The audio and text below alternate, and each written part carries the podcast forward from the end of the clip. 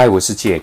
那今天节目开始先回应几个网友的留言啊，那这跟投资理财问题没有什么关系，他们主要还是反映我们整个 Podcast 的节目的声音太小哦。如果是啊，不是用耳机在听，你可能在搭捷运啊，就是背景音很吵的时候，或者你在开车的时候用播放的模式，其实都听起来不是这么舒适啊。好，所以我之后的节目会把声音。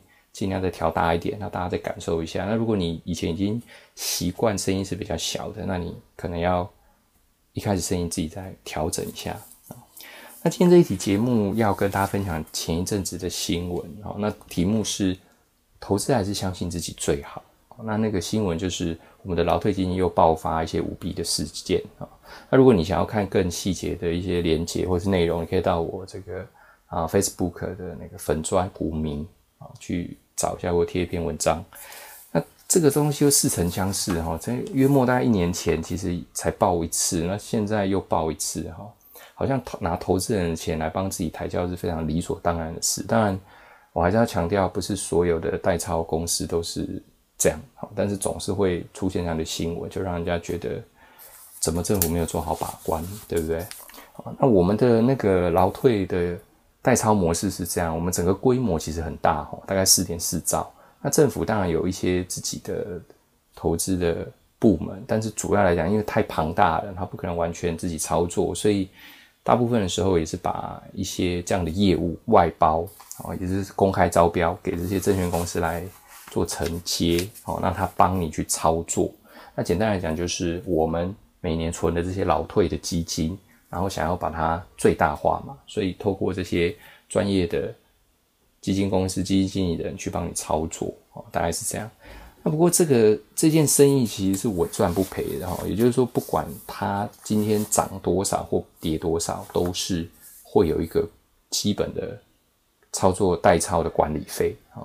那这个其实我自己是觉得不是这么公平啊，也就是说，他今天就算赔钱的时候。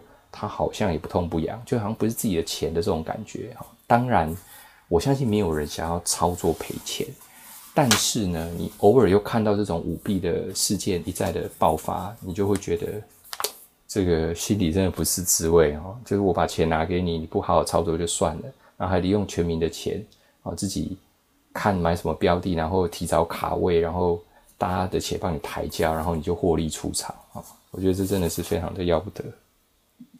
主要是因为我们现在都还是比较被动嘛，也就是说，你今天钱固定提拨，或是你在劳退账户，你是不能在退休以前自己去动用它嘛。然后投资的标的，不管在选择公司啊，或者是你到底要买什么，其实你都没有权权权限去决定啊。虽然政府现在是会保障你最低的那个就是收益啊，大概跟就跟定存差不多这样子啊，也就是说没有更好。假设他赔钱了，他还是会保障你一个最小最小的一个获利获利额这样。那所以最好的投资方式，我其实自己有讲过，就是不要把这个钱去买那个基金啊。如果你今天这当然被强制提拨退休金，这个没有没有话讲啊。那如果你今天自己也有存钱，然后想要做投资的话，那你当然市场上也有很多基金的选择。那其实概念上是一样的，哈，你劳退基金都给人家代操了，你自己在买的时候就不要再去买基金了，哈，你自己应该建立自己一套投资的逻辑。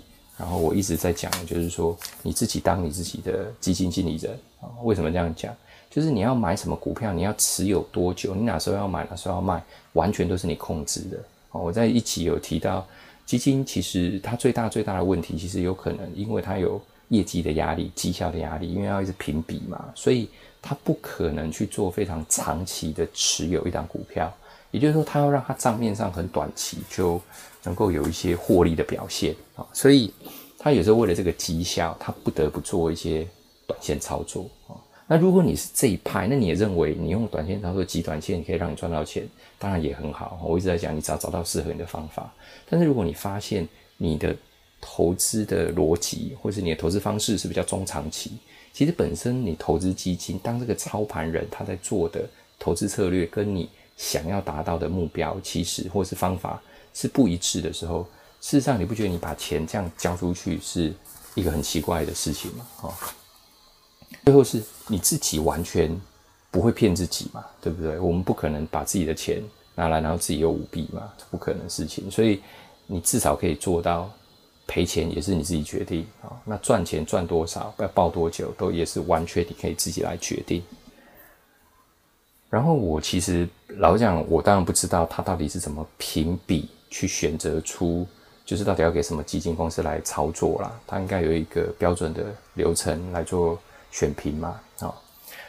那我要讲的是说，这些基金操盘手之所以要再利用这样的机会去做帮自己抬轿赚钱，哦，这当然是非法的。那由此可知，他自己本身，哦，假设说不管他以前的绩效多好。他到底赚多少钱？这件事情靠投资，其实你应该打上一个非常大的问号。那我有认识几个非常厉害的法人研究员，好，那他们早早在四十几岁，其实早就退休了。为什么？因为他们在他工作的时候，利用他自己的了解跟知识。当然，一般这些营业员或者是外资的这个外资的外资的分析师啊，其实他们的收入都很高嘛。好，这是一个。然后再加上他自己投资方法正确的话，其实他的资产是非常容易比一般人啊，哈，就是相对可以增加的非常的快嘛，对不对？那早早早早就退休啦，他每年赚的都不止上百上千万了，哦，早就游山玩水，到处去玩了，怎么还会需要去做这种事情啊？所以他自己本身到底有没有这样的能力跟？很好的投资绩效，替他自己赚到足够的钱，哦，也就不用舞弊嘛，哦，那为什么会常常会有这种弊端？就表示说他的收入，哦，但不管他自己这个资产的控管怎么样，好，甚至他外面是否把这钱做好好的运用，基本上他的投资获利如果不够好的时候，但他就开始会想一些有的没有。那如果你今天自己投资已经非常赚钱，或者本业其实都很赚钱，其实你完全不需要去走这些旁门左道，不是吗？